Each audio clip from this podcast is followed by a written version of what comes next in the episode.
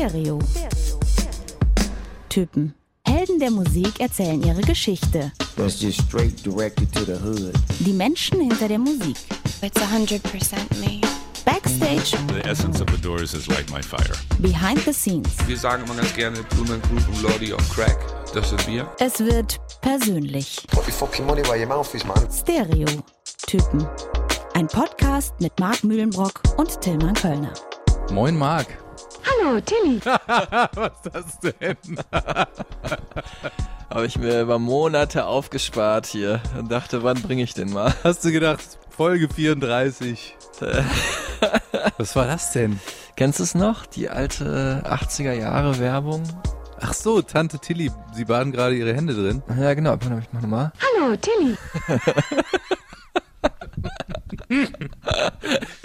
Gut, die hat ja jetzt nicht Tag Tillmann gesagt. Nee, aber Tilly halt, ne? Also, Hast du das ausgesucht, weil es so ungefähr in die gleiche Zeit fällt, wie die Anfangszeit der Künstlerin, um die es heute nee, geht, ne? das wäre, da würdest du ihr auch nicht äh, gerecht werden. Also wir kennen das wahrscheinlich, um das kurz mal aufzulösen, als Werbung für äh, Palmolive, die uns auch gerne sponsern können, aber bisher noch nicht gemacht haben, deswegen wir benutzen das auch noch nicht. Äh, Werbung für Palmolive, äh, eine junge äh, Frau betritt ein Nagel Nagelstudio und ähm, dort ist die Beschäftigte mit dem Spitznamen Tilly und sieht dann halt, äh, wie kaputt ihre Nägel sind und dass da Palmolive, äh, das Spülmittel, auch schon gut helfen würde, wenn man das verwendet. Und äh, Stichwort, sie baden gerade ihre Hände darin. Wann war das? Das war nämlich 1981 schon. Und wir kennen es halt aus den späten 80ern, glaube ich, die, die, die Follow-ups, die Spin-offs sozusagen. In diesem Sinne, hello Hörers. Genau. Aber äh, natürlich heute bis heute auch Kult und wahrscheinlich hätte ich es auch längst vergessen, wenn du nicht ähm, denselben Spitznamen hättest wie diese Angestellte da. Aber ja, musikalisch bewegen wir uns ja auch eher dann gleich Ende der 80er, ne? Aber äh, jetzt, jetzt sind wir auf jeden Fall schon mal eingeweiht, muss man Das hat sagen. mich wirklich überrascht. Ja. Also schön, dass ihr wieder dabei seid. Herzlich willkommen zurück im Marx Musikmuseum. Ähm, ganz gut aufgeräumt, bis auf ein paar Steuerunterlagen, die hier überall rumliegen. Ja, du, es ist, es ist wieder die Zeit des Jahres. Aber du hast daher- keine neuen Platten, oder? Hast du was Neues? Doch, äh, habe ich extra hier hingelegt. Ach, guck mal hier. Doch, hier. The Doors. L.A. Woman, eine ganz nagelneue Veröffentlichung. Ja, da sind wir eher in den 70ern, ne? Habe ich mir äh, mal alle nachträglich jetzt geholt. Äh, die Musik ist ja omnipräsent und ich habe da nie so ein Bedürfnis gehabt, mir die Platten zu holen. Spoiler auf Folge irgendwann in der Zukunft. Ja, nächstes Jahr äh, im Sommer, sage ich mal. Geil. Ähm, damit sind wir bei Feedback. Ja, genau. Hast du was? Ja, klar. Ähm, Christian, nein. Ähm, Philipp, nein. Diesmal Enos. Nein, wirklich? Ja. Okay. Unser, äh, äh, der dritte Name, der hier gerne auftaucht. Ähm, Enos hat sich natürlich mega gefreut über die Damon Albarn Folge. Ach, cool. Wobei er ja eigentlich Hardcore Gorillas Fan ist und deswegen meinte, er hat sich voll gefreut und wusste nicht, was das für ein umtriebiger und talentierter Typ ist. Hat sofort die ganzen anderen Projekte, äh, abseits von Blur und Gorillas, ähm, gehört, The Good, The Bad and The Queen und so. Wenn es nach ihm ginge, hätten wir auch Stunden nur über die Gorillas alleine ja, okay. reden Hat er können. erstmal vorgespult dann, die erste Hälfte, wo es, um, obwohl, ist ja auch interessant, wie er groß geworden ist. Aber Enos schreibt, ähm, wenn jetzt noch eine Folge zu Florence and the Machine kommt, wäre er treuester Fan. ah, okay. Ja, Können wir mal, können wir mal drüber nachdenken. ja. Drüber nachdenken? ja. Ähm, und er sagt, wenn wir irgendwie, sollte das mit Corona sich irgendwann mal wieder erledigen, ein Live-Event planen, wäre Mhm. er natürlich auch sofort am Start. Ja, das haben wir ja tatsächlich mal überlegt, haben wir auch schon mal angeteasert und hat sich dann so ein bisschen, äh, ja, verflüchtigt wie Aerosol. Viral verflüchtigt. verflüchtigt. Ja, aerosolmäßig. Ähm, aber auch eine Idee. Ja. Also wo wir dran stricken, aber jetzt gerade geht es ja eher für alle, wie es scheint, so ein bisschen um Gesundheitserhaltung und äh, nicht zu viel riskieren. Tillmann und ich hier im äh, raumanzugmäßigen, abgeschirmten äh, wir sitzen so weit voneinander entfernt, dass wir uns eigentlich nur erahnen können. Ja, also ich genau. hoffe, dass du es bist, Marc. Ja, ich hoffe es auch. Ich erkenne dich an der Stimme, Tilly, aber ansonsten ähm, sind wir hermetisch abgeriegelt hier voneinander. Ähm, du, Feedback? Ja, von Friedrich. Das ist der vierte Name, der hier immer gerne mal auftaucht, ne? Ja, du erinnerst dich an Fri- Friedrich, äh, den äh, Humanoiden, den ich unter all den Bots auf unserer äh, hast. Kommentar, auf dem auf der Kommentarspalte unserer Webpage gefunden habe. Ähm, ja, also sonst haben wir natürlich dann nur Botschaften wie äh, Botschaften, sozusagen. Nicht schlecht. Wie immer noch kein Millionär, die Finanzroboter wird sie ihn machen. Verknüpfen. Oder die Hauptgründen für Diabetes sind. Naja. Er fand äh, die Flaming Trips Folge, also die Folge über die Flaming Lips, war äh, wohl die beste Folge bisher im Flow von Anfang bis Ende. Habt ihr eine Band vorgestellt, die mir zu meiner Schande bisher völlig unbekannt war. Er hat jetzt angefangen mit The Soft Bulletin, hört das in Mhm. Dauerschleife und jetzt ähm, natürlich auch das neue Album American Head. Gern geschehen, Friedrich. Äh, das äh, ist natürlich auch eine schöne Leistung immer, die wir hier erbringen können, wenn wir jemand eine Band völlig neu vorstellen. Wir haben da schon mal drüber gesprochen. Es gibt ja wirklich Hörer, die natürlich zuerst zu ihrer Lieblingsband greifen. und Hörers, das- meinst du? Hörers, genau. Und dann gibt's Hörer und Hörerinnen, die äh, lieber Folgen hören über Künstler, die sie gar nicht kennen, äh, weil sie dann natürlich völlig neue Inspirationen eventuell kriegen Mhm. oder halt Informationen über einen Menschen, der ihnen bisher nur so beiläufig bekannt war. Und danach hat Friedrich nochmal geschrieben, nach der äh, Marilyn Manson Folge, dass das nämlich die bisher beste Folge war, weil wir ihn dann nämlich erwähnt haben. Ach, geil. Von daher heute vielleicht auch nochmal die noch bessere Folge, wenn es nämlich geht um eine junge Dame, die bekannt geworden ist mit diesem Song hier. Oder Noch bekannter dann eigentlich mit diesem Song hier. ist es so? Ist der noch bekannter, meinst du? Ja, ich glaube schon, weil der einfach äh, der erste Song war I Should Be So Lucky, muss jetzt Mhm. mal auflösen und das, äh, von Kylie Minogue natürlich. Ähm, ja, der erste Song ist, glaube ich, so fest verwurzelt in so einer 80er Jahre Hit-Kollektion irgendwie, dass der jetzt gar nicht so krass raussticht. Also ist bekannt geworden natürlich Mhm. dadurch, aber erfolgreicher war, glaube ich, noch der andere. Also was jetzt so den internationalen Hype angeht. Spätestens jetzt, weil unsere Folge ja auch danach benannt ist. Ja, Can't get her out of our heads. Ja, wobei wir haben da ein bisschen die Pronomen und so weiter ausgetauscht, ne? Aber Eigentlich heißt er ja Can't get you out of my head. Die australische Superstar Pop Queen, ja, ne? Ever. hat so viel Millionen Platten verkauft, wie Deutschland Einwohner hat, also 82. Also jeder Deutsche hat wahrscheinlich hat ja, eine. wahrscheinlich, wie Ja. bei David Hasselhoff. Du hast halt irgendwie acht, glaube ich, oder? Ich habe keine einzige. Wirklich? Ja. Marc, schäm dich. Ja, ich hatte damals hatte ich die erste Platte von ihr, Kylie, wo auch I Should Be So Lucky drauf war und Got to Be Certain, zwei Mhm. richtig gute Lieder. Die habe ich dann aber irgendwann mal auf dem Flohmarkt sonntags morgens, samstags morgens in Dortmund-Wickede äh, verkauft, als man auch dachte, man braucht jetzt keine Vinyls mehr. Wenn ihr die damals gekauft habt und gerade zuhört, dann meldet euch werdet ihr euch ja sicherlich an mich erinnern. ähm, Da merkt man aber halt auch, in Deutschland mega erfolgreich, ne? So ein bisschen die kleine Madonna, eigentlich, Ja. kann man sagen.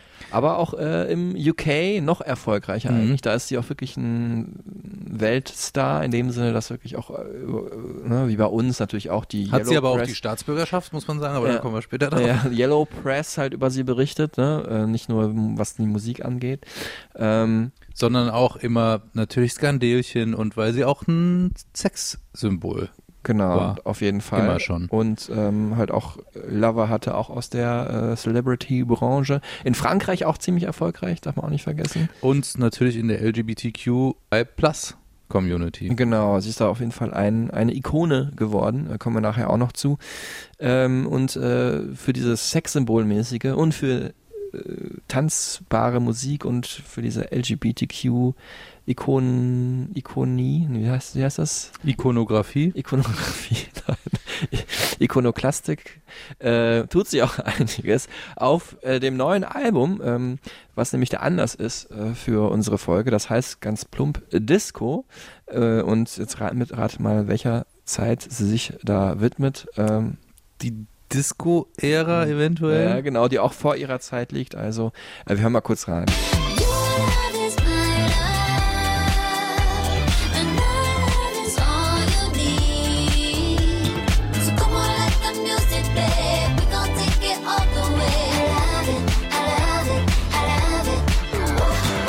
Das war I Love It, ja, Dancefloor-Musik mit Retro-Feeling, 70er-Jahre-Touch, ja, also keine Giorgio Moroder, Donna Summer, ne? Chic, ja, Genau. die großen Namen.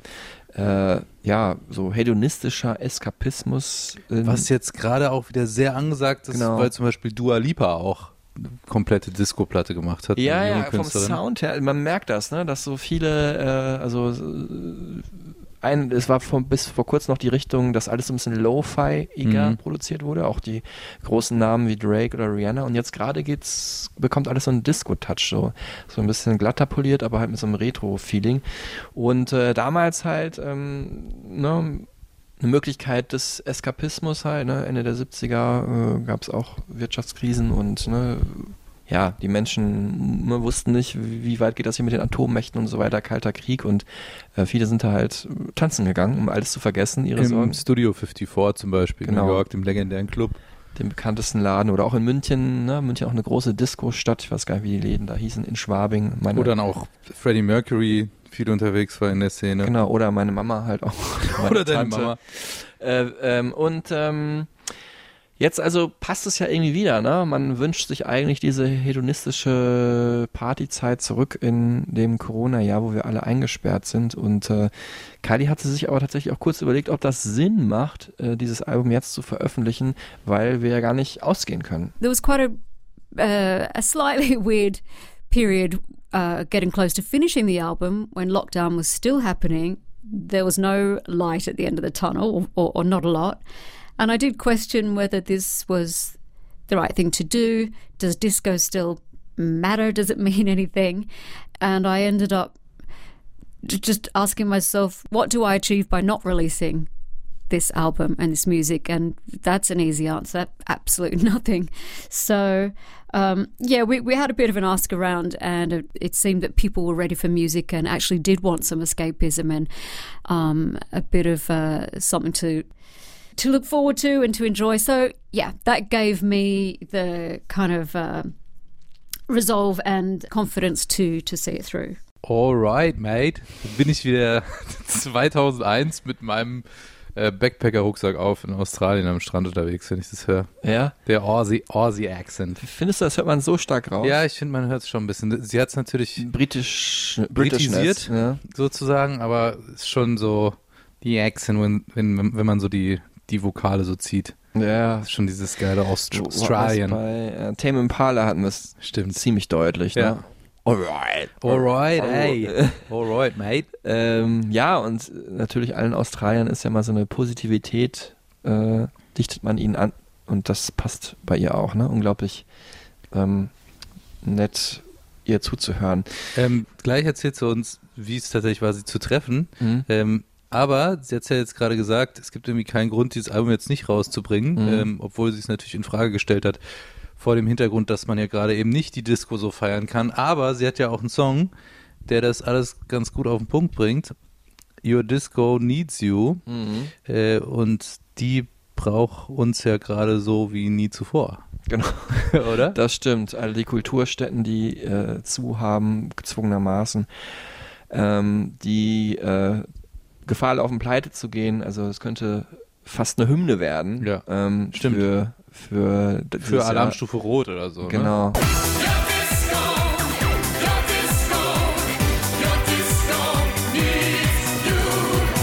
Also ich stelle mir das so vor, in so einer äh, Weihnachts-Kinderchor-Version nochmal nachgesungen, wie man das häufig auch in irgendwelchen Filmen, Gute Idee. Film-Trailern äh, Trailern sieht, ne? wenn dann einfach so ein alter Klassiker halt in so einer melancholischen Version nachgesungen wird. Ne? Das werfen wir an, Tillmann. Ja, ich denke mal. Ich muss es eben nur rauslöschen hier. Äh, Ja. Erinnere mich daran, dass ich es rauslösche, dass uns niemand die Idee klaut. Okay, mache ich. Bleiben wir noch kurz bei Disco. Ähm, es ist für mich auch eine unterschätzte Musik, muss ich sagen. Ne? Äh, ich habe das Buch gelesen von Nile Rodgers, die Autobiografie, kann ich auch Mhm. nur jedem empfehlen. Also eine der besten Bücher eines Musikers, äh, das ich je gelesen habe, habe ich glaube ich auch schon mal erwähnt. Der Chic-Gitarrist und Genau. ja, Sound äh, Visionär, kann Genau. man sagen, von diesem Disco-Sound der 70er Jahre. Und er hat danach auch wirklich mit allen zusammengearbeitet. Also ich wüsste jetzt nicht, mit wem nicht. Mit äh, Prince, glaube ich, hat es nie geklappt. Das war der einzige. Aber sonst mit allen, in, sag mal, die halbwegs poppige Musik gemacht haben. Im Buch schildert er auch seine Zusammenarbeiten mit Madonna, Michael Jackson.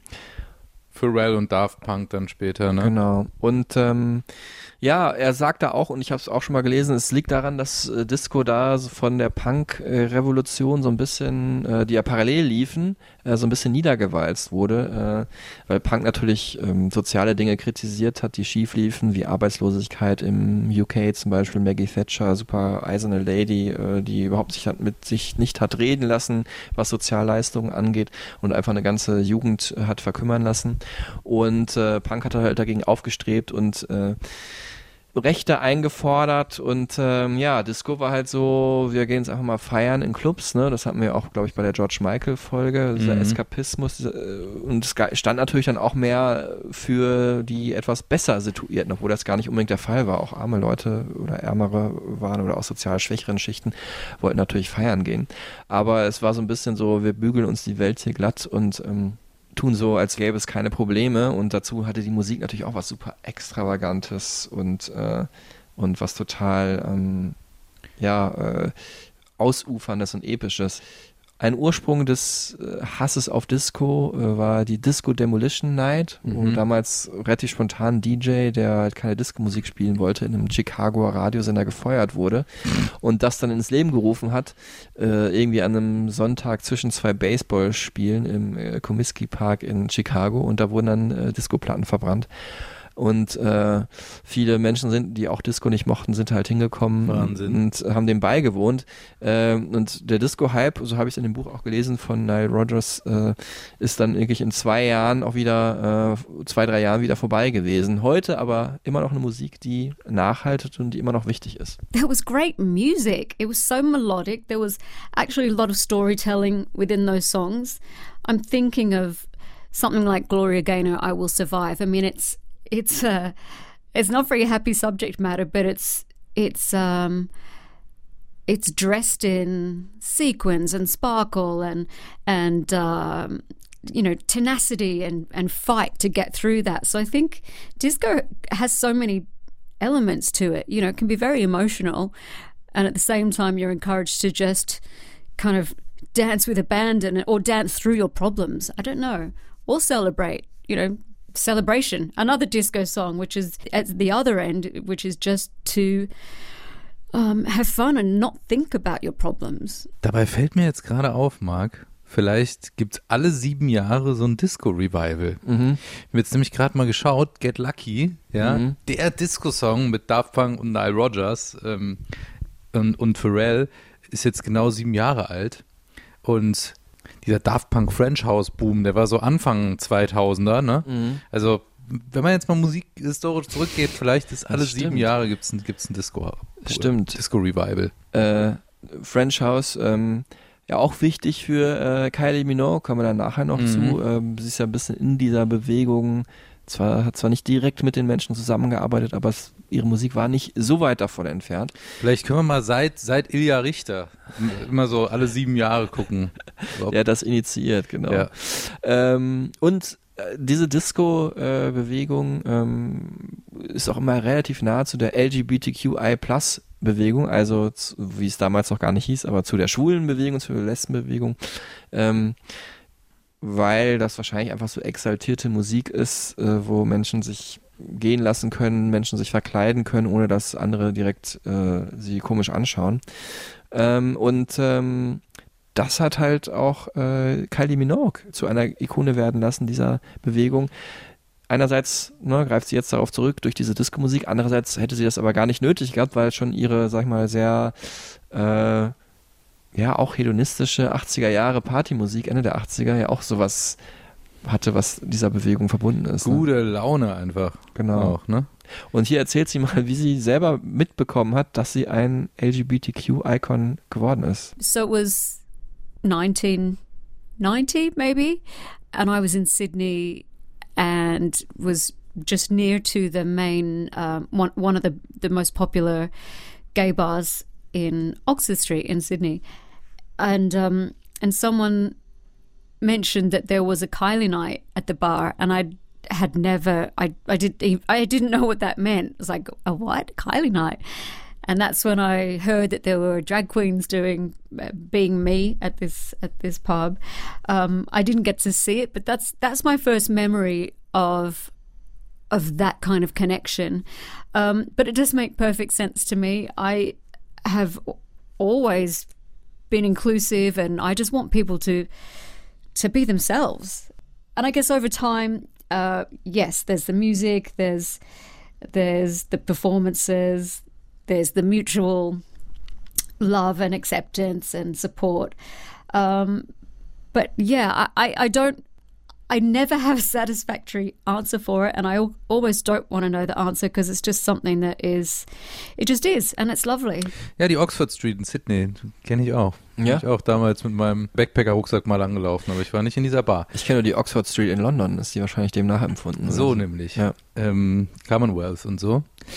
Aber anderes Thema, wir sind ja kein ähm, Geschichtspodcast Ja, für kein britische. Kolonialgeschichte. Ähm, jetzt haben wir sie schon so oft gehört, die liebe Kylie. Mhm. Du hast sie getroffen. Erzähl mal, wie war das? Wo war das? Wann war das? Ja, leider nicht in Persona, sondern jetzt in diesen wirren Corona-Zeiten per äh, Call, noch nicht mehr per Videocall. Es wurde zwar aufgezeichnet äh, mit äh, einem Gerät, wo man auch Videos mitmachen kann, aber ich habe sie also noch nicht mal gesehen. Sie saß in ähm, London, wahrscheinlich bei sich zu Hause oder im Studio. Wo sie lebt, ne? Genau. Und äh, ich war halt hier zu Hause, wie wir. Jetzt ja auch. Also praktisch die gleiche Situation, Stefan. Bin ich jetzt ein bisschen wie Kylie Minogue Ja. eigentlich? genau. Und äh, ja, sie war super nett. Ne? Also unglaublich charmant und witzig und hat auch sehr viele tiefgründige, interessante Geschichten aus ihrem Leben erzählt. Das werden wir gleich alles noch hören. Nicht alles, aber vieles. Ähm, ich meine, jeder kennt sie ja so ein bisschen aus Film, Funk und Fernsehen und äh, weiß, dass sie immer so ein Lächeln auf den Lippen hat und immer für gute Stimmung sorgt und so ein sehr positiver Mensch, auch in Zeiten, wo es ihr nicht so gut ging. Dass sie auch nicht altert, scheinbar, wenn ja. man sich die neuesten Videos anschaut. Genau, eine sehr gut aussehende Frau, überhaupt nicht mein Typ. Also ich finde zum Beispiel nicht, äh, dass sie Interessiert ja keinen. Nee, aber ich, also ich finde es immer interessant, dass sie so zu so einem Sexsymbol gemacht wird. Ich finde sie halt eher so ein, hat so was Kumpeltyphaftiges so, aber äh, das ist ja jeder hat da eine andere Wahrnehmung. Ne? Sie hat einfach eine unglaublich äh, charmante Ausstrahlung. Das macht wahrscheinlich viel aus. Ne? Ja, so eine sympathische, warme Art einfach, ne? Die Ja. einen so, so in den Arm nimmt irgendwie, ne? Ja. Ähm, Sie ist recht klein auch, ne? Das äh, habe ich auch mal, also ich habe es jetzt leider nicht gesehen, aber nur so eins. du hast es gehört, wie 51. klein sie ist. Ja, gelesen in diesem Internet. Entschuldigung, sie hören sich wahnsinnig klein an. genau. Stimmt das? Ja. Ähm, Die Fun Facts. ja, Jetzt, mein Lieber. Jetzt ist es soweit. Zeit Oh, drauf, ja. ey, es brennt mir unter den Nägeln schon Ja. die ganze Zeit. Seitdem du I Should Be So Lucky angespielt hast. Ja. Weil das ist Fun Fact Nummer eins. Ja. Das ist meine erste vielleicht romantische Kindheitserinnerung. Mit Kylie Minogue. Kreist um diesen Song. Ja. Und zwar kleinen Tillmann, kleinen Tilly, äh, in der, was war das, dritte Klasse oder so, gibt's so diese Poesiealben, ne? Mhm. Lieblingssong. Mhm. Und da hat damals Diaries. die Ja. Diaries, äh, und da hat damals Sarah Mhm. reingeschrieben, also wie so ein Freundebuch, ne? Lieblingslied Aisubisulaki. ja, ja. Und ich war so in Sarah verliebt. Ich fand die einfach so cute irgendwie. Dann hast du sie erstmal verbessert. Und dann, nee, ich habe dann einfach immer diesen Song gehört. Ah. Und dachte dann auch so, Aisubisulaki. Jetzt hast du aber als Kind so Sachen einfach so schreiben. Nein, können. mein Englisch war auch damals schon perfekt. Ja, aber Ja. das war, war so die Zeit auch. ja, äh, wo man dann Songs Fantasietitel gegeben hat. Ich erinnere mich noch, dass jemand in mein Album reingeschrieben hat, Lieblingslied Happy Birthday. Und ich muss an, an Markus Kafka denken, der mal erzählt hat, sein Lieblingslied war Alönde Landa. Und jetzt rate mal, welches es ist. Es passt sogar zur heutigen Folge. Allende Lande. Weiß ich nicht. A Land Down Under. Ah, I'm coming from a land down under. Ja, genau. Man at work. Ja, passt perfekt heute. Also, wie wir uns wieder ergänzen, unglaublich. Ja, Hammer. Also das wirklich, Sarah, wenn du das hörst, Tilly will immer noch was von dir. Fun Fact 2, gar nicht mehr kommentieren. genau. ähm, weiter geht's. äh, Tilly ist Single, sieht noch ganz gut Ey. aus für sein Alter. weiter geht's. I should be so lucky. Ja, Ne? ja. Dieser Song wurde in nur 40 Minuten geschrieben. Ja, Weißt das ist das? na, nachher auch eine Geschichte, die Kylie uns selber Na erzählt. gut, dann lassen wir sie Kylie nochmal erzählen. Ja. Auf jeden Fall, ähm, Ja, einer, Angeteased schon mal. einer der größten Songs, der ihre Karriere ähm, losgetreten hat, in gerade mal so mehr als eine halben Stunde mal so rausgehauen. Ja. Ähm, Fußnote dann, äh, Sternchen, später mehr dazu. Mhm. Fun Fact Nummer drei. Michael Hutchins. In Excess. Ah. Ja, hast du da auch noch was vorbereitet später? Nee, oder? aber äh, also nee, erzähl ruhig. Also ich Michael weiß nur, worum es geht schon. Ja. der äh, ja wahnsinnig gut aussehende Frauenschwarm-Sänger der 80er Jahre Band In Excess, Auch aus Australien. auch aus Australien, ähm, war mit Kylie zusammen Hm. und sie hat ihn anscheinend inspiriert zum In Excess Song Suicide Blonde.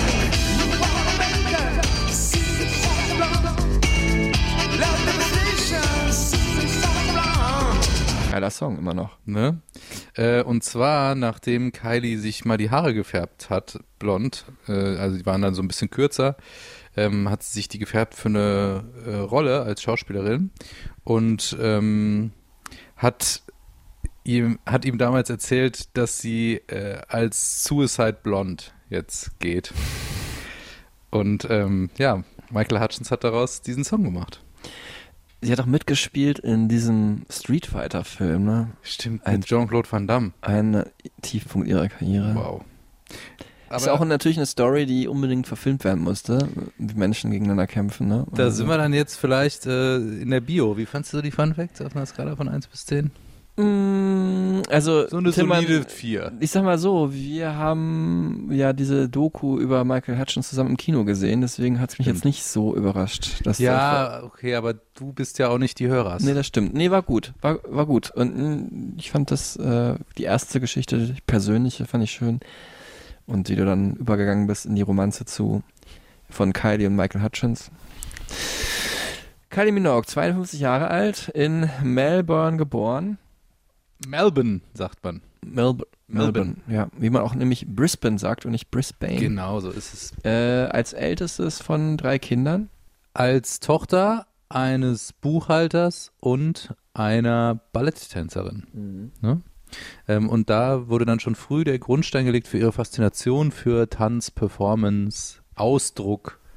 Ähm, ne? Und Mhm. ihre Schwester, Danny Minogue, ist ja auch Künstlerin, Mhm. Sängerin, Schauspielerin. Mhm, genau, und äh, beide zusammen haben da öfters bei Castings vorgesprochen. Ähm, bleiben wir nochmal bei der ganz äh, frühen Kindheit. Ihre Eltern sind oft umgezogen innerhalb von Melbourne und äh, deswegen hatte Kylie doch schon Schwierigkeiten als Kind Freundschaften zu knüpfen. Eher ein schüchternes Mädchen, ist zu Hause geblieben, hat gelesen. Glaubt man gar nicht ne, Ja. heutzutage. Weil sie natürlich nicht nur so ein Popstar ist, sondern auch so outgoing halt wirkt. Mhm. Ähm, ja, und diese, sag ich mal, dieses Zwiegespaltene, einerseits so dieses äh, schüchtern sein und andererseits so dieses äh, ne, outgoing sein, sich fürs Tanzen begeistern oder vielleicht auch irgendwie selber Tänzerin oder Sängerin zu werden, das war immer beides in ihr drin. Und das hat sie ja dann mal in Teenagerjahren dann öfters mal äh, zum Verhängnis, wenn sie nämlich in äh, Clubs gegangen sind.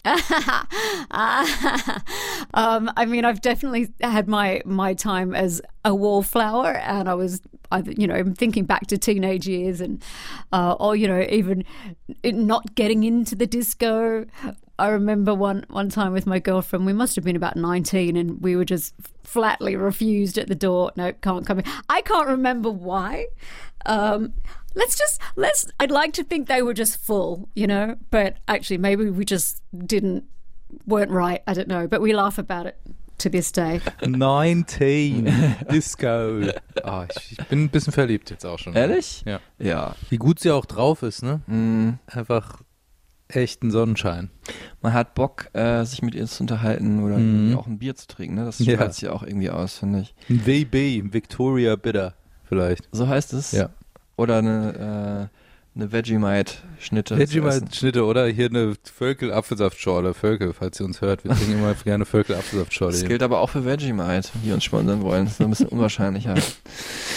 ähm, ja, er kommt übrigens auch bei A Land Down Under vor. He just Stimmt. smiled and gave me a Vegemite Sandwich. Ja, Also, Vegemite ist halt das australische ähm, Aushängeschild für, in Sachen Brotaufstrich. ja, ist ein Brotaufstrich einfach, ne? So ein, glaube ich, so ein Bier-Abfallprodukt, so Hefe, Ja. Aufstrich und das packen die sich aufs Brot. Müsst ihr mal probieren, ganz abgefahren. You ga- smile and you gave me a Vegemite sandwich. Ja, genau.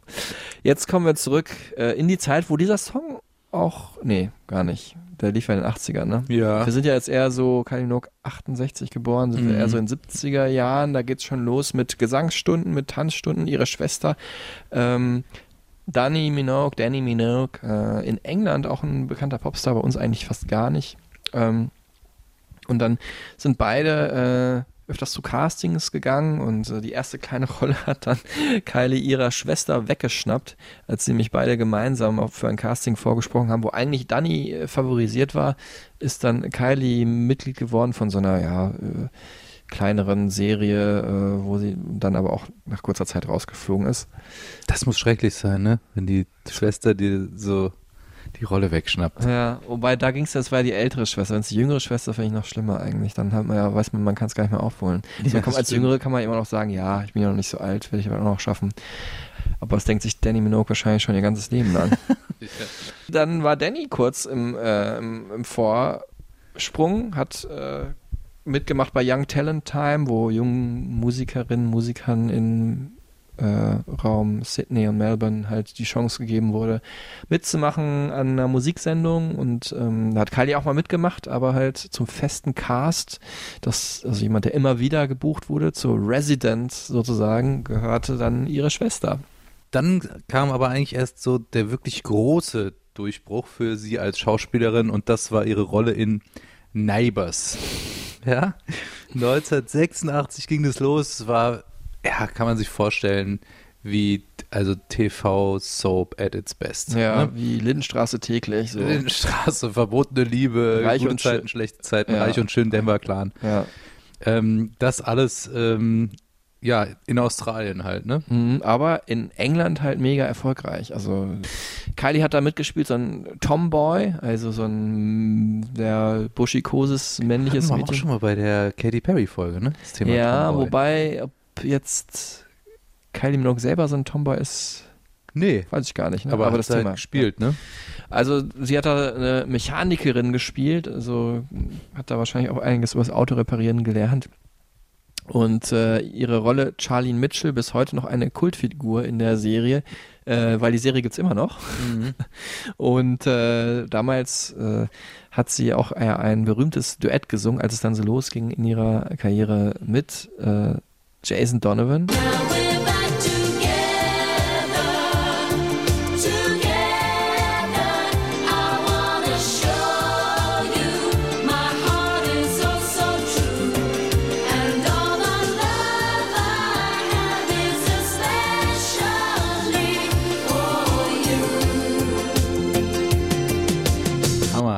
Das wusste ich nämlich auch nicht. Das ist mir jetzt auch erst in der Recherche Ja, ähm, und untergekommen. Und mit dem war sie halt in dieser Serie, hat sie angebändelt, also die, wurden zusammengeschrieben als Liebespaar und die TV-Hochzeit in der äh, Serie, also die haben nicht wirklich geheiratet, ne, haben dann im UK 20 Millionen Menschen verfolgt. Das ist unfassbar krass.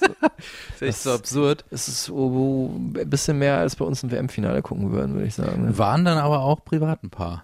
Ja, aber ich glaube nicht so lange, ne? Also weiß man ja auch gar nicht hundertprozentig. muss Ja, sagen, stimmt. Weil das so ein bisschen auch perfekt Auch inszeniert in die, wurde. in die Promotion-Zeit äh, passte. Ich habe sie jetzt beim Interview gefragt, ob sie dann nochmal Lust hätte, als Charlene Mitchell zurückzukehren in Neighbors, weil die Serie gibt's ja immer noch. Mhm.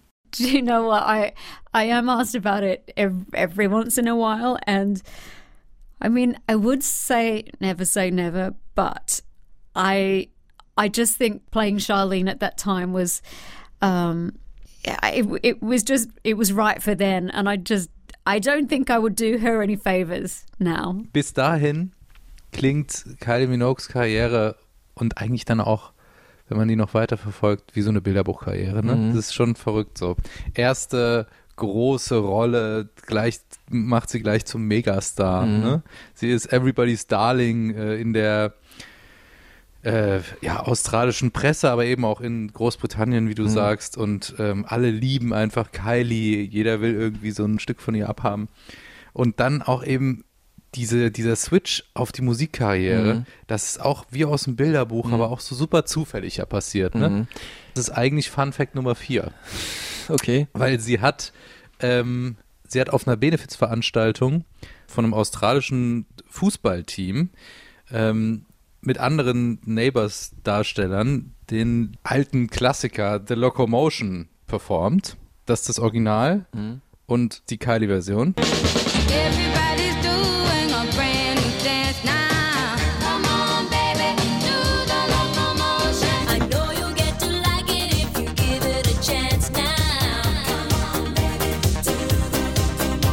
Wurde da zufällig quasi als Gesangstalent auch noch entdeckt, hat direkt von dieser Stelle einen Plattenvertrag bekommen und der Song wurde dann Platz 1 überraschend der australischen Charts. Ja. Jetzt muss man dazu sagen, äh, es ist jetzt nicht so wie bei Whitney Houston, wo eigentlich schon mit elf Jahren klar war, dass es die eine der größten Stimmen aller Zeiten. Verweis auf Folge. 15 oder so, glaube ich. Ich weiß, sie müssen also eine Tabelle uns hier aushängen. Oder halt alle einzelnen Cover halt so an die Wand hängen, ne? so wie goldene Schallplatten. Naja, egal. Auf jeden Fall, sie ist natürlich schon eine gute Sängerin, aber jetzt keine, äh, sie hat jetzt keine außergewöhnlich krasse Stimme, Mhm. dass man sagen müsste, okay, da warten die Menschen nur drauf, dass sie sie hören. Ähm, ja, sie macht einfach viel wett durch ihren Charme. Ne? Man hat einfach das Gefühl, dass es eine sympathische, angenehme Person, sieht gut aus, ähm, kann auch gut singen und äh, bringt auch diese Leidenschaft, diesen Charme in die Musik. Und ich glaube, deswegen ist die auch so erfolgreich gewesen. Also so ein bisschen äh, muss man natürlich auseinanderdröseln. The Locomotion, damals hat sie das mit anderen Leuten da gesungen, hast du gesagt. Und dann wurde es nochmal neu aufgenommen. Und heute ist es in den Supertunes drin, bei uns. Stimmt. Typen. auch relativ am Anfang. Äh, und damals hat es auch äh, mein Klassenkamerad Jens mitgebracht bei unserer äh, Hitparade in der Musikstunde im Unterricht. Äh, wir haben immer vor Weihnachten und vor den Sommerferien einen, einen Unterricht äh, gemacht, wo jeder halt sein Lieblingslied oder irgendwelche Musik mitbringen Mhm. konnte und dann hat, wurde das mal angespielt. Am Ende durften dann alle Schüler und Schülerinnen abstimmen. Dann gab es halt auch einen Platz eins und ich hatte damals dabei, ich weiß es gar nicht mehr, auf jeden Fall hat The Locomotion hat gewonnen, muss Ach, man echt? sagen. Ja, ja, weil das so äh, beliebt war, ja. Und ähm, ist ja auch ein großartiger alter Soul Smasher und Mhm. Kylie hat ihm hier, sag ich mal, in, in den ähnlich äh, forschen 80ern, was so die musikalische Produktion angeht, äh, einen neuen Glanz verliehen. Aber nicht nur Kylie ist allein dafür verantwortlich, sondern das Produzententrio Stock Aitken Waterman, Ja, die dann, ja, Hit Factory äh, hieß sozusagen ihre, ja, ihr, ihr Produktionsstudio, weil sie dann am laufenden Band eigentlich, kann man sagen, Hits rausgeballert haben. ja. Ähm, Und natürlich mit Kylie erstmal eigentlich der Song, der sie bekannt gemacht hat. Wir haben ihn vorhin schon eine Sekunde lang gehört. Jetzt noch mal ein bisschen länger.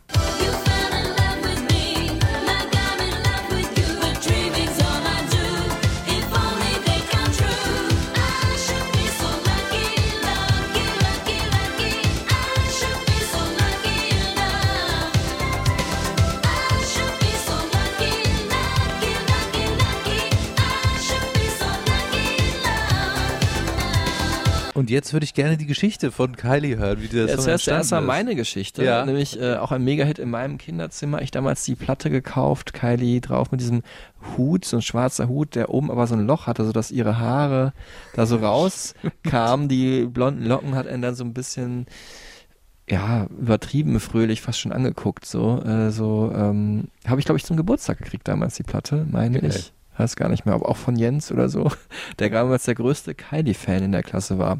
Ich rufe mir gerade nur noch mal das Cover hier auf. Ja, geil, der Hut. das sieht aus wie so ein Vogelnest, das Ja. sie auf dem Kopf hat. Ne? Jetzt aber die Geschichte. So I was still in Neighbours.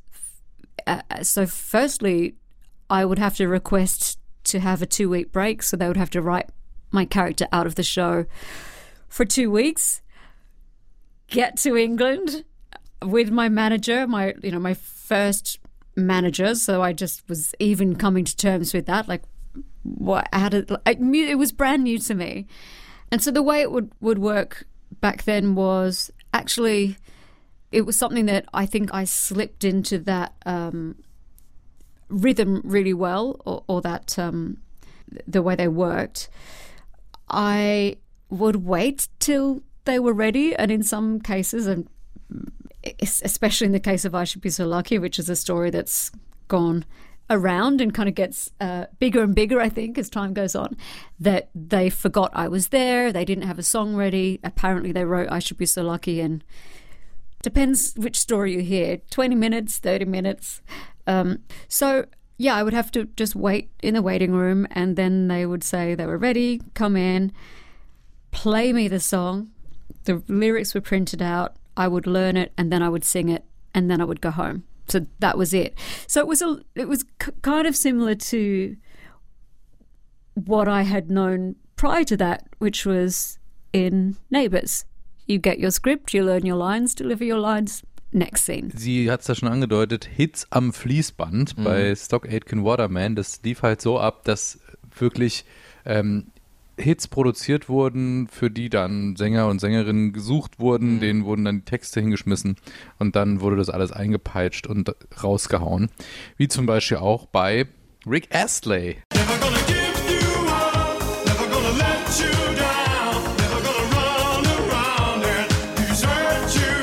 Oh, was nicht? Ja. Was ein Hit? Weil wahrscheinlich der andere große Hit aus dieser Zeit. Es gab natürlich unzählige Nummer 1, ich habe das gar nicht nochmal nachgeschaut, in UK und Ja. überhaupt in Europa, die von Stock Aitken Waterman geschrieben und produziert wurden, aber das sind so die beiden Aushängeschilder. Genau.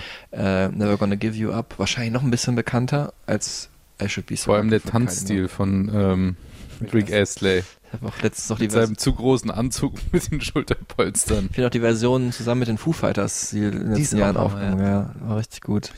Ja, aber äh, das, das ist so die Zeit, in der halt äh, diese übertriebene Fröhlichkeit so in Musik inszeniert wurde, ne? Ja. Der 80er Jahre. Ja, es war halt diese, in den USA diese Reagan-Ära, wir haben das schon öfters mal in Ja. Podcast-Folgen erwähnt, aber ne, das Leben an sich so toll war, alle haben nach äh, Reichtum gestrebt, allen ging es angeblich gut, aber viele äh, wurden halt dann ähm, von der Politik vergessen oder halt konnten halt nichts mit anfangen mit diesem mit dieser Leistungsgesellschaft. Und das hat sich dann alles ein paar Jahre später umgemünzt äh, in ähm, in Grunge und alternative Musik.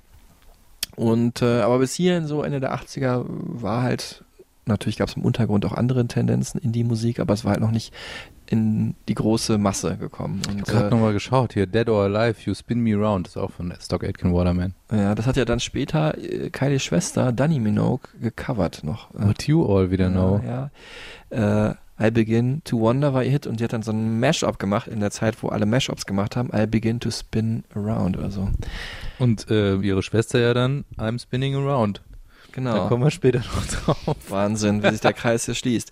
Natürlich passend ist es für diese Zeit, dass in der Musik halt diese Fröhlichkeit regiert hat, aber auch vielleicht, dass dann so dieses Pop, diese Idee von Popmusik so übertrieben wurde, dass es wirklich nur noch Produzenten gab, die Leute gecastet haben, die dann ihre Songs singen. Das Mhm. gab es ja in der Motown-Ära so, Ende der 60er Jahre. Das hat aber heute irgendwie so einen nostalgischen Charme. In 80er Jahre denkt man heute eher so ein bisschen kritisch zurück, ne, weil viele Musik halt übertrieben plastikmäßig produziert wurde. Noch schlimmer wurde es ja dann so Mitte der 90er. Deutsche und italienische Produzenten haben die Euro-Dance. Farian ja. etc. Nee, das war auch 80er, aber so 90er war ja so. Ach so, äh, du meinst äh, no- so dieses no- Eurodance-Ding. Ja, ja, Nosy Katzmann und ja, ähm, stimmt. Mr. Vane, Culture Beat, I'm Blue von Eiffel 65 La Bouche. Be My Lover. Ja, also die ganze Musik damals, die halt auch äh, jetzt rein melodiös mäßig gar nicht so schlecht war, aber die halt sehr billig produziert wurde und der man halt auch angemerkt hat, dass das irgendwie Fabrikware ist oder halt auch Funktionsmusik ne, für die Tanzfläche und wo halt nicht so viel Seele oder Herz dahinter war. Aber egal, wir schweifen ab, wir wollen nochmal Kylie kurz hören, wie sie diese Stock Aitken Waterman Ära im Nachhinein bewertet. I love that they were called the Hit Factory, uh, partly modelled on Motown, I guess. Um, but they were they were machines. They they've written songs that we will sing forevermore. And another interesting point is I've worked with a lot of different musicians, and when it comes to um, performing some Stock Aitken Waterman songs, they think that they're really simple, and once they get into the chords and the structure, they're really um, really impressed how musical they are. Um, so yeah, all my respect to Stockacre Waterman for what they achieved and you know the legacy they've left. It's just incredible. Und ähm, mit einem anderen großen, nicht nur Produzenten, sondern Musiker, hätte Kylie Minogue damals äh, fast zusammengearbeitet. Das ist so eine Geschichte, die man so, random in so einem Interview erfährt. Äh, also nicht mit irgendeinem bekannten Produzentenduo, was im Hintergrund gearbeitet hat, sondern mit einem absoluten Superstar. Nicht nur der damaligen Zeit, sondern auch der Musikgeschichte. Denn äh, Kylie hat damals eine Audienz bekommen bei Prince in äh, Minneapolis, wurde sie eingeladen und ähm, hat fast mit ihm zusammengearbeitet. I did meet him and I went to Paisley Park in Minneapolis. And um, yeah, he did write a demo for me, which I can't find. It was on a cassette. Um, it was called Baby Doll. And uh, someone mentioned to me that it, it would be in his archive of recordings. There's probably zillions. Um, but uh, yes, I would love to hear it. And, uh, you know, just there's certain moments in my life I can't believe. And meeting Prince, being in Paisley Park, him asking me, Where's your lyrics? Where do you want your mic set up? And I just, I mean, I think I was 22 or something. I, I didn't I didn't know what to do. Um, but yeah, incredible. Sie hat einfach dieses Demo, was Prince für sie geschrieben hat, verloren oder was? Ja. Unglaublich. Mach, ach Mensch, habe ich das jetzt verklüngelt. Ah, aber ich war 22, sorry, ist halt passiert. Ja. Alter. Ja, und sie hat natürlich recht. Ähm, wir haben auch letztens ja schon mal darüber gesprochen, dass äh, die Prince-Nachlassverwalter jetzt gerade so seine Archive durchforsten nach Material, was sie noch als Outtakes veröffentlichen können. Und vielleicht wird das ja mal irgendwann gefunden. Und dann muss man auch sagen, vielleicht kommt es dann irgendwann mal zu ihr, weil das Ja. ist ja auch noch die Sache, ob das dann überhaupt rechtlich klappen kann. Ne? Um im Vielleicht-Modus zu bleiben, vielleicht war sie aber auch schon so ein bisschen auf dem auf einer anderen Fährte musikalisch, Mhm. ne? Weil sie dann auch so in dieser In Excess, Michael Hutchins Indie-Szene auch eher so eingetaucht Mhm. ist, ne? Und äh, das Ergebnis dieser ja, Neufindung, sie hat es auch gerade schon so kurz angesprochen, es ging da nicht nur darum, musikalisch sich weiterzuentwickeln, sondern auch, dass sie natürlich als reifer werdende Frau halt auch sich nicht immer alles vorschreiben lassen wollte von einem Produzenten und äh, sondern ihre eigene, äh, ihren eigenen Stil entwickeln wollte. Und man muss sich ja auch vorstellen, irgendwie damals, da war sie ja die cute Kylie, die irgendwie aus dieser Serie rauskam, dann zu so einem Popsternchen aufgebaut wurde. Das hat ja auch mit ganz normalem Erwachsenwerden Mhm. zu tun, ne? einfach verschiedene Phasen zu durchleben. Und ich glaube, kaum eine Künstlerin, also wir haben es schon mal bei, bei Taylor Swift erwähnt und bei Katy Perry, aber Mhm. kaum eine Künstlerin hat äh, so klar äh, nachvollziehbar Phasen durchlebt, äh, in denen sie sich dann positioniert hat als oder stigmatisiert wurde als die süße Kylie, dann wurde sie so ein bisschen die sexy, Mhm. bisschen verruchte Kylie, später wurde sie dann die dancy Kylie, Mhm. ne? Dann wurde sie die äh, schillernde Popstar, äh, Superstar, Madonna-ähnliche Kylie. Also diese Phasen, die lassen sich wirklich gut an ihren äh, Veröffentlichungen auch so Mhm. nachvollziehen. Ist natürlich auch eine Bürde, die gerade Künstlerinnen haben, ne, sich immer wieder verändern zu müssen, um interessanter zu bleiben für die äh, Presse. Was Ähm, unfair ist, hatten wir auch schon mal drüber Ja, gesprochen, genau. ne? aber so ist es irgendwie. Jetzt bleiben wir mal bei der Indie-Kylie, denn so, es wär, wird im Nachhinein als ihre Indie-Phase benannt, ist auch nicht so weit weg, muss man sagen, der Begriff. Zwei Alben waren das, eines hieß äh, pragmatischerweise auch Kylie Minogue, ne, äh, Sinne, um sich neu zu definieren. Und das andere hieß Impossible Princess. Klang auch ein bisschen Indie-poppiger, wir hören mal kurz rein. But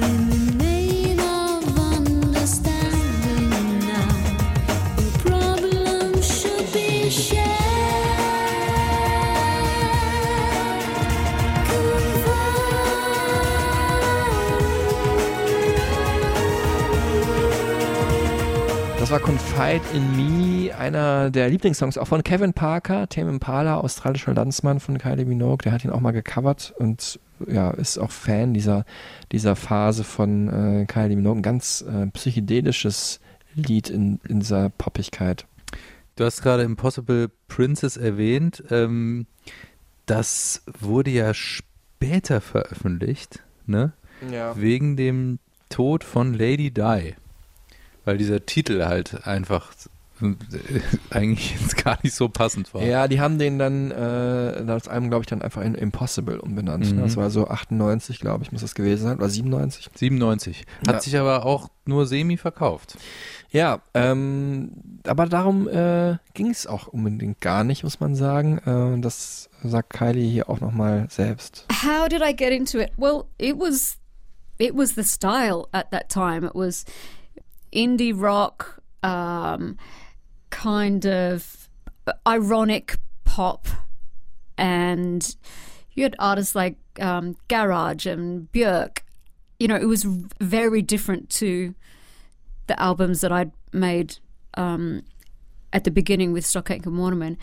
So yeah, I think it was my my surroundings, my um, uh, what was happening at the time, and my age as well. I was, um, you know, early twenties. I was clubbing, and I just wanted to to uh, yeah, I wanted to to break free uh, f- from from what, what I'd started out doing. I mean, I, I feel slightly ridiculous saying it, but that is, you know, that's that's how it happened. And I'm, uh, and in the end, I'm really grateful. I think if I hadn't um, really taken that uh, kind of left turn and signed for deconstruction and had confided in me and then gone on to Impossible Princess, uh, there would be no comparison. There would I, I would not have had that experience and, and and nor would fans. It's a real talking point for fans because it wasn't um, commercially successful, but it it was successful in other ways. I want to break free, habe ich gerade gehört. Ah. Also sie wollte sich einfach frei machen und natürlich Anfang 20, wie wir alle irgendwie, ne? Also alle, die so in dieser Zeit mit groß geworden sind. Also wir natürlich, haben es natürlich anders erlebt, wir Mhm. waren jünger, aber diese 90er Jahre, diese Aufbruchstimmung, ne, diese Grunge-Ära, die wir jetzt auch schon äh, im Zusammenhang von Soundgarden, Chris Cornell auch abgehandelt haben, ähm, das war einfach so eine Zeit, wo man einfach, wenn man sich mit Musik beschäftigt hat, auch irgendwie Teil von sein wollte und Kylie eben genauso. Mm, So Künstler, deren Namen man sich auf den Arm schreiben wollte. Man wollte irgendwie ein Teil einer Szene sein. Gab es ja auch schon ein paar Mal in der Musikgeschichte. Ne? Und das war irgendwie so halt die Phase, wo alternative Musik, Indie-Musik auf einmal zum Mainstream wurde. Also einerseits, weil so viele Leute irgendwas anderes gesucht hatten und nicht mehr nur die hedonistische Party-Pop-Musik der 80er abfeiern wollten. Sie hat jetzt Björk genannt, äh, als Künstlerin, die sie stark beeinflusst hat und Garage. Wahrscheinlich meinte sie Meinte sie Garbage? Garbage, ja. Die Ich glaube, da hat sie den Musikstil, den sie wahrscheinlich damals in London kennengelernt hat mit der Band Garbage. verwechselt. Ähm, wer auf jeden Fall eine große Rolle im Leben von Kylie Minogue gespielt hat und ähm, zwar wirklich nur als sehr guter Freund, so heißt es bis heute, ist äh, Nick Cave, mit dem sie äh, zusammengearbeitet hat, auch ein australischer Landsmann, einer der größten alternativen Musiker aller Zeiten. Wir hören mal gerade in den Song rein, den wir wahrscheinlich alle noch kennen.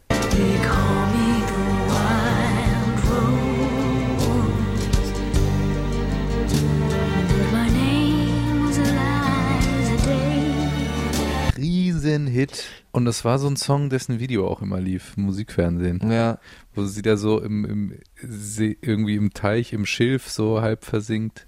das hatten wir doch auch letztens, ne? dass das irgendwas wurde dem nachempfunden, oder? Hatten wir das nicht? Nee. irgendeinen, äh, also das Musikvideo wurde letztens nochmal neu aufgegriffen. Ja? Äh, dieser Stil, ja, weil das so ein ganz bekanntes altes Gemälde ist, Ah, dem im Videoform Tribut gezollt wurde. wenn ihr es wisst, meldet euch bei Stereotypen auf Ich Instagram, googeln, Facebook. aber ich mach's nicht. Naja. Ähm, ja, und der hat sie, Nick Cave, sehr beeinflusst, weil er sie einerseits natürlich in Richtung Indie gezogen hat, äh, durch diesen Song, durch diese Zusammenarbeit, sie auch in, in gewisser Weise geadelt hat und sich selber natürlich auch ähm, ein breiteres Pop-Publikum verpasst hat. Äh, er hat übrigens damals auch gesagt, er hat zwei, drei Jahre lang, er so obsessed, hat zig Songs geschrieben für Kylie Minogue, aber keiner war dann am Ende gut genug, äh, um den mit ihr zusammen zu singen. Und der war es dann am Ende, Where the Wild Roses Grow, so eine Mörderballade, ist ja dann auch auf dem Album Murder Ballads von Nick Cave and the Bad Seeds drauf. Und ähm, ja, einerseits wurde sie dadurch Indie-mäßiger und andererseits äh, hat er aber sie auch darin bestärkt, doch weiter Popmusik zu machen, weil Indie und Pop ja auch verbunden werden kann. You possibly know the story that Nick Cave was largely responsible for getting me to embrace full pop again. Um, I had released Where the Wild Roses Grow, which actually is 25 years old today. Anyway, so Nick Cave, uh, back at, at that time in the 90s, he more or less said, oh, "Why aren't you singing "Better the Devil You Know"? Why, why aren't you singing pop songs?" And and I just thought, oh, he's like the coolest guy ever, who I wouldn't have thought was uh, pop minded, who's asking where the pop is, and that was just a real, a, a definite moment. Nick Cave hat sie also wieder in Richtung Pop gedrängt. Äh, sie wurde sich in der Zeit dann auch bewusst, dass sie eigentlich alles sein kann. Also Popstar und Indie-Künstlerin, Rockstar und äh, die private Kylie und ähm, dass sie sich auch mit jeder Musik, jedem Album neu erfinden kann. Und es ging auf jeden Fall dann wieder Richtung Pop, so ums Jahr 2000 rum. Und das passt natürlich perfekt vom Timing her, weil da gab es ja richtig gute Popmusik, ne? Ja, die auch in den Charts waren. Also Justin Timberlake, Ja. Timberland fällt mir da ein, äh, Neptunes, Pharrell Williams, dann dieses Lied hier I Can Wait for the Weekend to Begin, war, fand ich auch damals Ja, richtig guter stimmt. Charted. Respectable for Respectable in the 80s. Von Kevin das, Harris. Das war Kevin Harris, als er noch gut. cool und kredibil war. Genau, und natürlich ganz vorne auch dabei äh, Daft Punk. Und dieser Einfluss, also dieses äh, so, so, so ein Sample als Schnipsel, ne, Mhm. über so ein housey Disco-Beat, das hat Kylie Minogue dann auch für sich genutzt in äh, Spinning Around vor allem.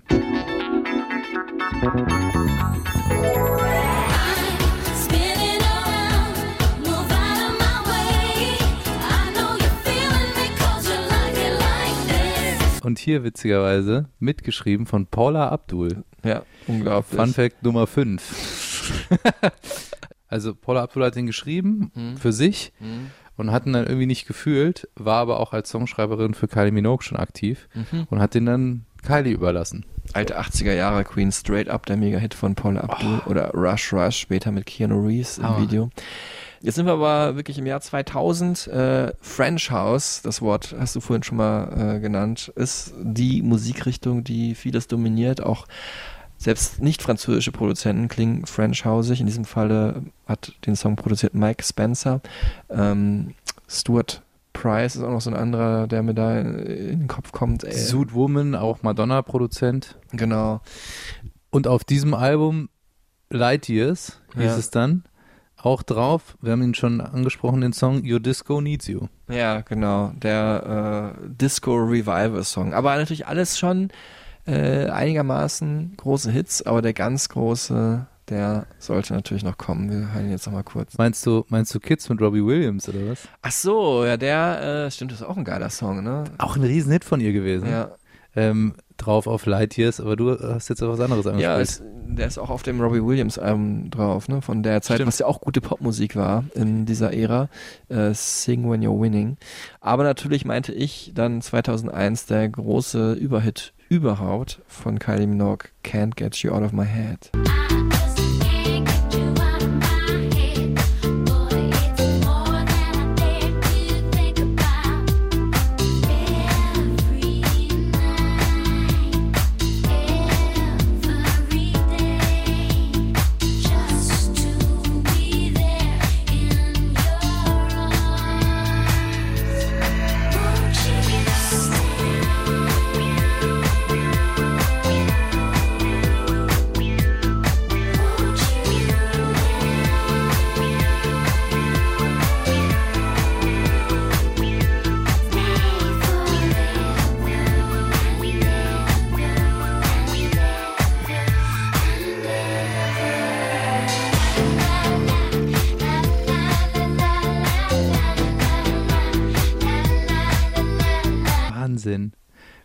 Einfach ein guter Song sein kann, ne?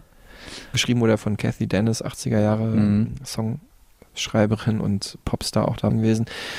Und äh, ich finde schon, dass es ein guter Song ist. Also es hat ja verschiedene Hooks aneinander, würde ich sagen. Ne? Der Song hat halt einfach ganz viele Elemente, man wird immer wieder überrascht. Ne? Man denkt so, ah, ist das jetzt der Refrain? Dieses La La La, dann kommt der, der gesungene Refrain und dann Mhm. kommt nochmal dieses Set me, ne? weißt du, was ja. so wegträgt. Mhm. Also es ist einfach catchy auf ganz vielen Ebenen. Ja. Und äh, Kylie Minogue erzählt uns jetzt mal die Geschichte, wie sie zu diesem Song gekommen ist. Can't Get You Out of My Head was uh, a demo which my label, I think it was sent to them. Anyway, they called me and said, We've got this song. You know, they had that kind of tone and excitement, like, We've got this song.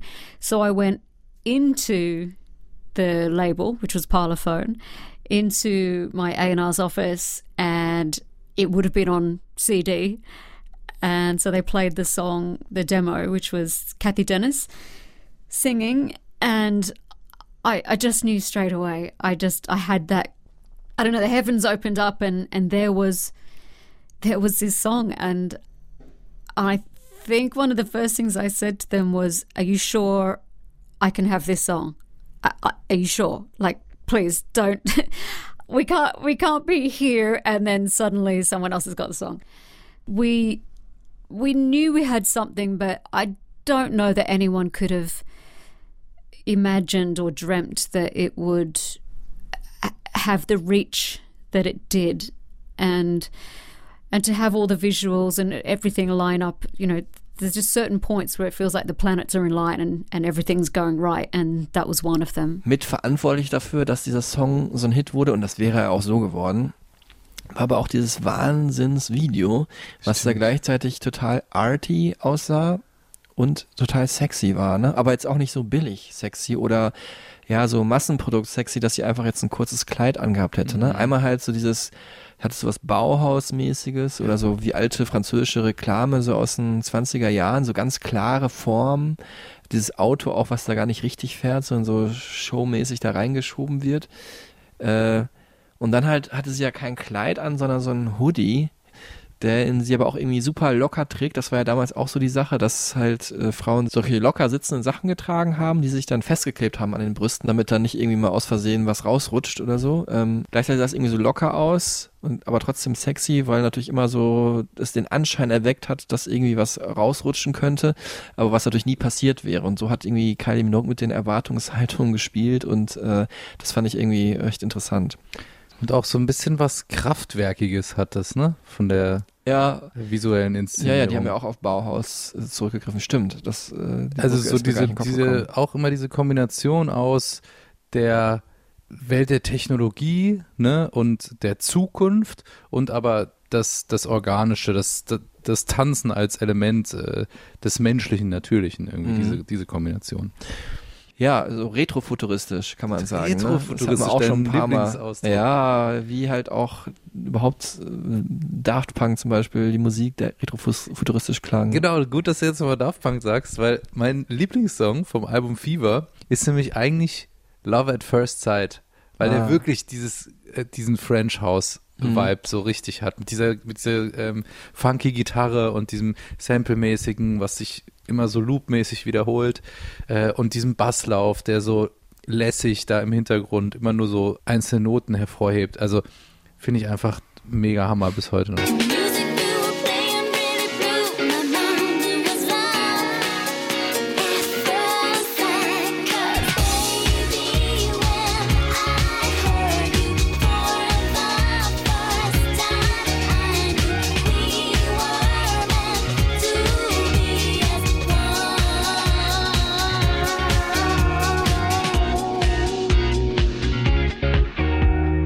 Ja, mein Lieblingslied von ihr überhaupt äh, ist dann nochmal ein Album später. Ähm, das ist der äh, Song Slow. Äh, Ah, dünn, dünn, dünn, dünn, dünn. ja, hören wir mal kurz rein. Skip a beat and move in my body. Yeah. Slow. Come on and dance with me.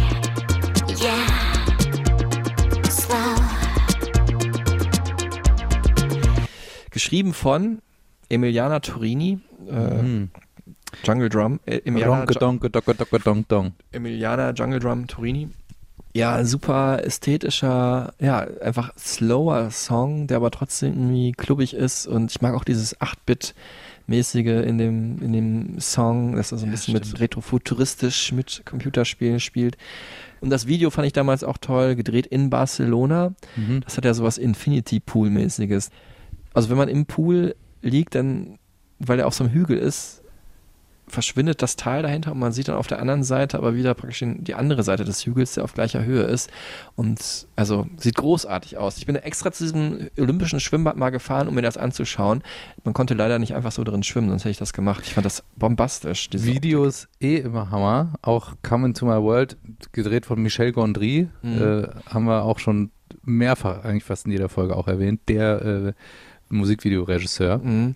Ähm, unfassbar, weil sie sich immer wieder dupliziert. Also es laufen dann auf einmal ganz viele Kylies Ah, ja, in, einem, stimmt. in einem Frame rum und Ja. man weiß jetzt gar nicht, wer ist jetzt die echte. Ja. Und dann dreht sie wieder um die Ecke und ist wieder weg und dann taucht sie wieder auf.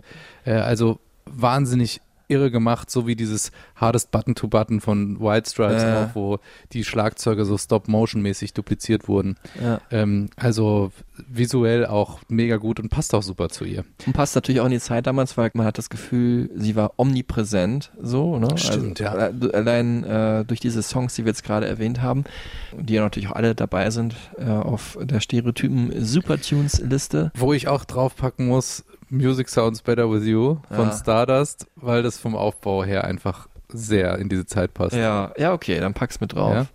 Und natürlich auch mit dabei, der große Hit, wir haben ihn gerade gehört, und auch die Geschichte dahinter, Can't Get You Out of My Head. Überall, eigentlich überall auf eins, außer in den USA, da ist Mhm. Kylie Minogue irgendwie nicht so groß. Aber in Australien, überall in Europa auf der Eins, außer in Finnland, weiß auch nicht wieso, hat sich äh, fünf Millionen Mal verkauft, der Song insgesamt. Und ähm, es war dann insgesamt durch diesen Song vor allem das finde ich, größte Comeback eines 80er-Jahres-Stars aller Zeiten. Also ich hätte jetzt auch nie gesagt, Kylie Minogue kann man abschreiben so und die wird immer wieder Pop-Hits sein, aber dass sie nochmal so krass zurückkommt. Ja, und so zeitgemäß Mhm. und es halt geschafft hat, einfach da zu sein, ohne dass es so wirkte, wie es bei Madonna dann äh, ansatzweise so war, finde ich, bei Music, dass man so dachte, okay, das ist jemand von damals, ein Star von damals, der irgendwie anknüpfen will an was Modernes.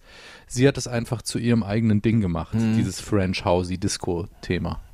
Ja, wobei Madonna hat das auch ein paar Mal in ihrer Karriere sehr gut geschafft. Ne? Manchmal klang es dann nicht ganz so fresh, manchmal fresher. Also zum Beispiel die Frozen-Phase fand ich richtig gut gemacht. Ja, das stimmt. Die hat sich ja immer undergroundigere Produzenten geholt, wobei, ne, ich meine, mir weiß und äh, William Orbit waren jetzt auch nicht so underground-mäßig, waren halt nur für den Mainstream unbekannt und mit denen dann halt zusammengearbeitet. Also insofern hat sie auch immer oft eine richtige Spürnase äh, gehabt. Manchmal, vor allem in den letzten Alben, ne, wo es jetzt so ein bisschen auf einmal sie Reggaeton für sich entdeckt hat, klang es dann irgendwie ein bisschen altbacken. Aber äh, dass wir überhaupt über Madonna reden, die Queen of Pop, den wahrscheinlich größten weiblichen Popstar aller Zeiten und äh, Kylie Minogue äh, mit ihr in einem Atemzug nennen, zeigt ja auch schon, wie groß Kylie Minogue eigentlich ist. Sie war eine Zeit lang eigentlich neben Madonna der größte weibliche Popstar. Jetzt haben wir aber nur so in Superlativen geredet und das klingt immer alles eitel äh, Sonnenschein und ne, als wäre das irgendwie so die perfekte Karriere ohne Knicke und ohne ähm, ja, ohne vielleicht auch düstere Phasen. Das ist natürlich Quatsch, Mhm. weil so ist die Welt ja nicht. Äh, sie hat ja dann damals zu dieser Zeit so eine Phase gehabt, wo sie dann sagte, äh, sie ist oft ziemlich deprimiert, weil sie sagt, sie kann singen, tanzen und gut aussehen und äh, weiß, wie sie sich inszenieren will und was sie für Musik machen will. Aber sie sagt, alles irgendwie durchschnittlich, nichts kann ich so richtig gut. Mhm. Und das war dann so ein Statement von ihr, was man jetzt vielleicht auch nicht erwartet hätte zu dieser Ja. Zeit. Anfang 2000er sprechen wir hier, ne? Ja, Und dann kam halt eben 2005 auch gesundheitlich der große Einschnitt in ihrem Leben. Sie hat äh, erfahren auf ihrer Tour, äh, glaube ich, in Australien war sie damals, dass sie Brustkrebs hat. Und äh, dann ist natürlich von heute auf morgen das Leben ein anderes. Ne? Dann geht es nicht mehr um, wie, welches Kleid zeige ich im nächsten Video oder mit wem arbeite ich jetzt zusammen. Dann geht es nur noch um äh, blankes Überleben. Und ähm, ja, wo wir gerade von äh, Comebacks gesprochen haben, was natürlich Can't Get You Out of My Head und diese ganze Zeit in den Nullerjahren für sie bedeutete. Ne? Es war auch ein großes Comeback oder so deuten wir das ja auch, aber das noch größere Comeback war dann, dass sie nach dieser Brustkrebserkrankung 2005 nochmal zurückgefunden hat und ja, heute überhaupt noch unter uns weilt. Und sie hat die Hoffnung auch nie aufgeben wollen. I didn't want to think like that. I think you have to try to be strong, try to be positive. Um, it's it's not that simple, of course. And when I'm giving whatever advice I can to others who are going through something similar, it's just I, I say things like that with a with the addition, you know, stay strong. But it's hard to be strong all the time. You need to you need to be allowed to um, to not be strong and to lean on other people. But for the most part, I because I was meant to be on tour in Australia, the stage was set up, everything was ready, and then um, I received my diagnosis. So throughout all of my treatment, I just kept I kept my focus on there's people who bought tickets, they haven't been to the show. I'm gonna I'm gonna try my best to revive this show. Um, which we did. It was very emotional. It was difficult. Um, I I didn't feel completely like myself.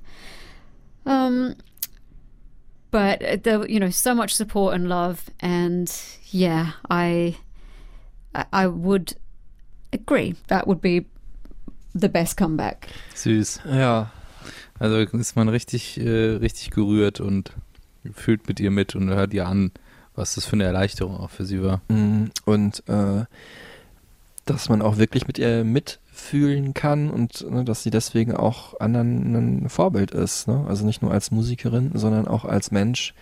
Äh, dass sie natürlich dann Leuten, die zu ihr aufblickt, dadurch Hoffnung geben kann, dass auch alles wieder gut werden kann, dass man auch weitermachen kann. Äh, Und vor allen Dingen auch im ersten Schritt, dass eben nicht immer alles äh, irgendwie eitel Sonnenschein sein muss, sondern Mhm. es auch Phasen gibt, die man halt meistern muss. ja, ne? genau. Und Egal wie erfolgreich oder reich oder schön man ist. Äh, ja, also das ist ja immer so das Denken, dass man denkt, ja, die ist ja reich, die kann ja äh, äh, sich glücklich kaufen, aber dann ist dann auch oft in einem goldenen Käfig vielleicht. Ne? Ja.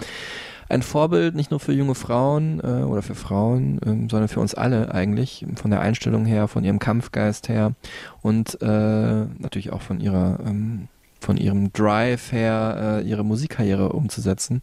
Und deswegen hat sie auch den OBE bekommen, also ist auf den Mhm. Order of the British Empire, den Orden, Brücke zur letzten Folge, wie auch Damon Alban. Und auch im französischen Ritterorden äh, hat sie bekommen, äh, ist da, ich weiß das, Chevalier von bla bla bla. Also ich meine, das ist natürlich nichts, wofür man das macht, aber es ist schon eine schöne Ehrung, dass man sowas bekommt. Und äh, ja, mir hat's äh, Spaß gemacht, mit Kylie äh, Minogue äh, über ihre Karriere zu sprechen. Die Äh, Steili-Karriere von genau. Kylie. Genau, es war wirklich ähm, super interessant und ich fand auch total schön, wie offen sie war, äh, über die Hochs und Tiefs ihrer Karriere zu sprechen. Auch dass äh, sie gesteht auch zu, dass sie oft da auch als Unbeteiligte manchmal so reingerutscht Mhm. ist in die in die äh, ganzen Hits, die ihr geschrieben wurden, aber dann sich auch daraus halt selbst entwickelt hat und immer positive Einstellung hatte, um äh, das Bestmögliche draus zu machen. Und jetzt hören wir sie nochmal abschließend äh, in so einer leicht resümierenden Antwort, wie sie ja ihre Alben äh, Revue passieren lässt. Damals alles angefangen mit eben diesem Album Kylie, auch in meinem Kinderzimmer oft auf dem Plattenspieler gespinnt. Also Bisolaki.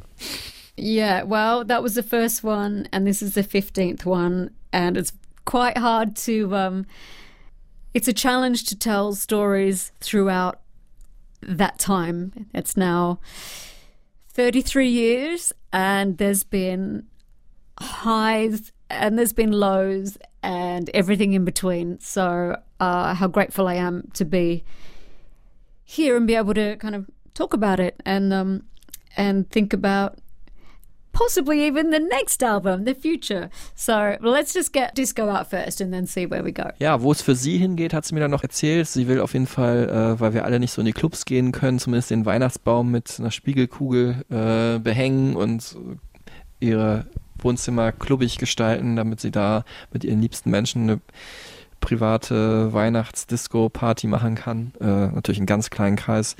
Wo es für euch hingeht, ist auch klar. Ihr guckt euch jetzt die Supertunes an, wenn ihr Guckt Bock habt. und ihr hört sie hoffentlich vor Genau. auch. Da äh, einige Hits drauf. Wir haben es gerade schon gesagt. Ähm, Kids natürlich auch mit Robbie Williams und äh, Especially for You mit Jason Donovan und äh, ich glaube auch von Indexes packen wir auch Suicide Blonde natürlich auch mit drauf. Klar, von Pet Shop Boys vielleicht auch was, da hat sie übrigens auch mal Background gesungen, also Genau, und die haben ja auch Songs geschrieben, ja. Ähm, Also eine bunte Mischung in den Stereotypen Supertunes zur Folge 34, Kylie Minogue auf Spotify. Und wo es für uns hingeht, ist auch klar äh, zur nächsten Folge, nämlich. Da geht es um äh, eine der größten Bands der 80er auf jeden Fall und eigentlich eine der größten Bands bis heute. Eben bekamen wir sie nicht aus dem Kopf, jetzt bekommen wir nicht genug in der nächsten Folge. Dun, dun, dun, dun, dun, dun, dun. Es geht um Depeche Mode. Ich bin wahnsinnig gespannt, weil es eine unfassbar große und lange Karriere und gerade weil sie in Deutschland so unglaublich beliebt sind, freue ich mich da sehr drauf. Da habe ich eine Idee, mit der ich dich vielleicht überraschen werde, Marc. Ja. Aber Das checken wir dann. Wenn ihr wieder einschaltet zu Folge 35. Boah, wir sind echt so kommerziell geworden. Das ist ein Wow. geiler Ich Cliffhanger. trinke nochmal einen Schluck hier von meiner Völkel-Apfelschorle. Wollt ihr uns Okay. sponsern? Nee. Okay. Dann vielen Dank, dass ihr wieder dabei wart. Äh, passt auf euch auf, bleibt sauber und vor allen Dingen gesund. Mhm, das ist das Wichtigste. Und äh, ja, schaut vorbei, ähm, feedbackt uns, damit ihr auch in der nächsten Folge selber hier vielleicht mal auftaucht. Tschüss zusammen. Macht's gut, danke fürs Zuhören. Tschüss.